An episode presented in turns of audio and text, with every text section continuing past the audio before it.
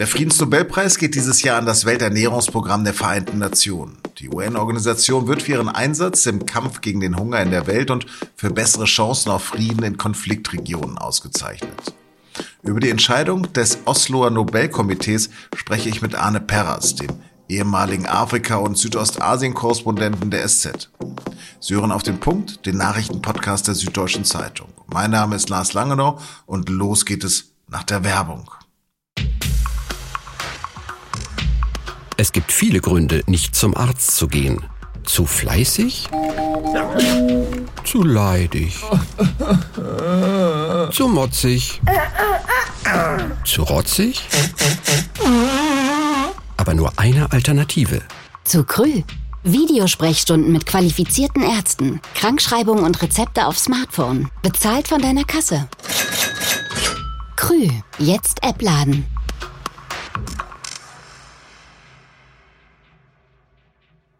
Hunger. Das ist kein Magenknurren, wie wir das kennen, wenn wir Appetit haben. Hunger, das ist etwas ganz Existenzielles. Etwas, von dem uns in Deutschland in der Regel nur noch unsere Groß- und Urgroßeltern erzählen können. Doch im Gegensatz zum inzwischen reichen Europa steigt in Asien, Afrika und auch in Lateinamerika die Anzahl der Menschen, die davon berichten könnten, wie das ist. Ein Leben ohne Lebensmittel oder zumindest immer zu wenig davon. Vor der Corona-Pandemie nannten die Vereinten Nationen die Zahl von 690 Millionen Menschen, die unterernährt sind. Und 135 Millionen von ihnen, die akut vom Hungertod bedroht sind. Corona hat das Problem der Armut und damit des Hungers nochmals verschärft, oder? Wie es die Vorsitzende des Nobelpreiskomitees Berit Reis-Andersen am Freitagmittag bei der Verkündung sagte. The coronavirus pandemic has contributed to a strong upsurge in the number of victims of hunger in the world. As the organization itself has stated, until the day we have a vaccine, food is the best vaccine against chaos. Bis zu dem Tag also, an dem es einen Impfstoff gegen Covid-19 gebe, sei Nahrung der beste Impfstoff gegen Chaos. Und weiter sagte sie, Well, I think it's one of the oldest conflict weapons in the world that you can starve out a population to enter a territory. So I think throughout all times, this is a very active weapon in warfare. Es sei eine der ältesten Waffen der Welt, Menschen in Konfliktsituationen auszuhungern, um dann in ihr Territorium einzudringen. Leider werde von dieser Waffe noch heute sehr aktiv in Kriegen und Konflikten Gebrauch gemacht. Vergangenes Jahr hat das Welternährungsprogramm mit Sitz in Rom fast 100 Millionen Hungernde mit Lebensmitteln versorgt in 88 Ländern. Seit ihrer Gründung 1961 ist es die größte humanitäre Organisation der Welt. Anfangs war das Programm vor allem dazu da, in Krisenregionen einzugreifen und dafür zu sorgen, dass die Menschen dort genügend zu essen haben. Das ist auch immer noch ein großer Teil der Arbeit des Welternährungsprogramms. Gerade sind sie zum Beispiel im Jemen und in Syrien aktiv. Ein anderer Schwerpunkt ist mittlerweile aber eine Entwicklungshilfe, die die Lebensbedingungen der Menschen langfristig verbessern soll. Mein Kollege Arne Perras kennt viele dieser Gebiete, in denen Hunger herrscht und er kennt die Arbeit der Organisation und darüber habe ich mit ihm am Telefon gesprochen. Arne, du warst 14 Jahre in Afrika und Südostasien als Korrespondent unterwegs. Wo bist du dem UN-Welternährungsprogramm begegnet?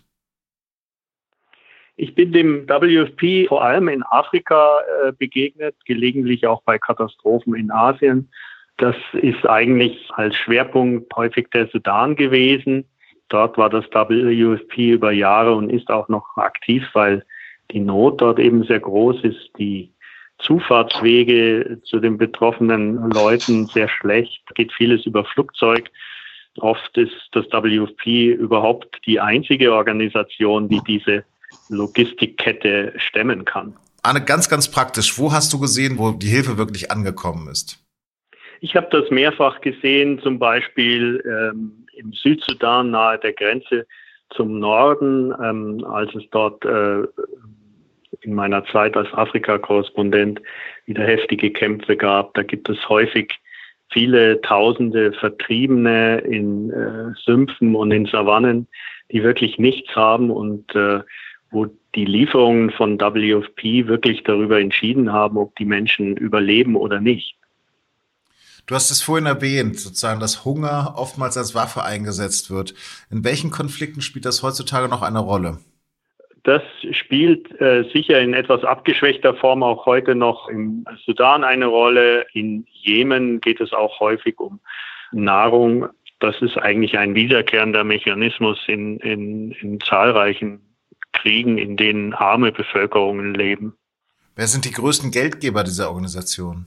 Traditionell sind die größten Geber der ähm, Welternährungsorganisation die USA, früher auch sehr stark mit eigenen Lebensmittellieferungen. Was ist in der Corona-Pandemie anders geworden? Die Corona-Pandemie hat sicher in vielen Teilen der Welt die bestehenden oder latenten Hungerkrisen noch verschärft. Das hängt einerseits mit dem Zusammenbruch der lokalen Wirtschaft zusammen, aber auch mit Lieferketten, der Möglichkeit, Menschen zu versorgen, mit wegbrechenden Einkommensmöglichkeiten.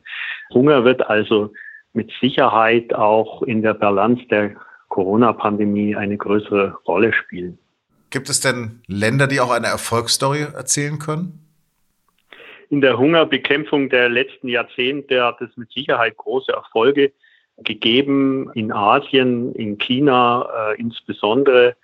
Das ist auch ein Prozess, der über die letzten Jahre sich fortgesetzt hat. Die Corona-Pandemie ändert natürlich viele Vorzeichen in dieser Entwicklung.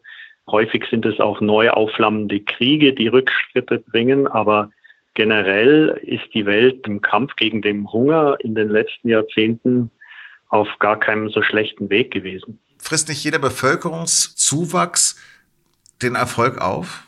Es gibt tatsächlich Gegenden und Länder, in denen die Geburtenraten noch sehr hoch sind.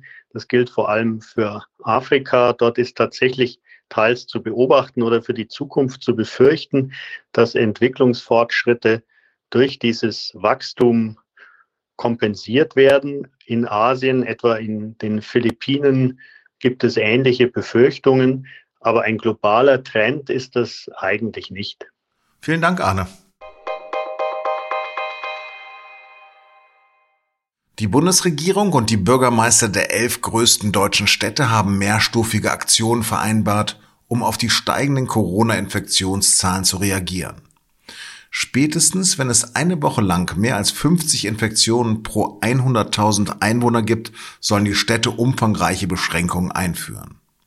Dazu gehört eine Mundschutzpflicht im öffentlichen Raum oder Sperrstunden und Alkoholbeschränkungen für Bars und Restaurants. Wenn die Infektionszahlen dann trotzdem nicht sinken, müssen weitere Verschärfungen beschlossen werden. Das Robert Koch Institut hatte am Freitagmorgen mehr als 4500 Neuinfektionen gemeldet. Das ist erneut ein Höchstwert seit der Hochphase im Frühjahr. Das Bundespräsidium der FDP hat sich vom Thüringer FDP-Chef Thomas Kemmerich distanziert. Kemmerich war im Februar überraschend zum Ministerpräsidenten von Thüringen gewählt worden, unter anderem mit Stimmen der AfD. Er nahm die Wahl an, trat dann aber wenige Tage später zurück, als er für den Schritt stark kritisiert wurde. Jetzt schrieb Kemmerich auf Twitter, die Annahme der Wahl sei kein Fehler gewesen, sondern nur der Umgang der anderen demokratischen Parteien damit. Auch wegen dieser Aussage will die FDP-Spitze ihn nicht mehr unterstützen, falls er bei der nächsten Landtagswahl wieder als FDP-Spitzenkandidat antreten will. In Berlin hat die Polizei mit einem Großaufgebot das besetzte Haus Liebig 34 geräumt. Etwa 1500 Polizisten waren im Einsatz, ungefähr 50 Bewohner wurden nach draußen gebracht. Die Räumung verlief relativ friedlich. Die Polizei gab aber an, dass es in den angrenzenden Straßen zu Protesten kam und dort Beamte auch angegriffen wurden. Vereinzelt seien Flaschen geflogen. Die Liebig 34 ist ein Projekt der linken Szene in Berlin. Vor zwei Jahren ist der Mietvertrag des Bewohnervereins abgelaufen. Der Eigentümer setzt in einem langen Gerichtsstreit die Räumung durch.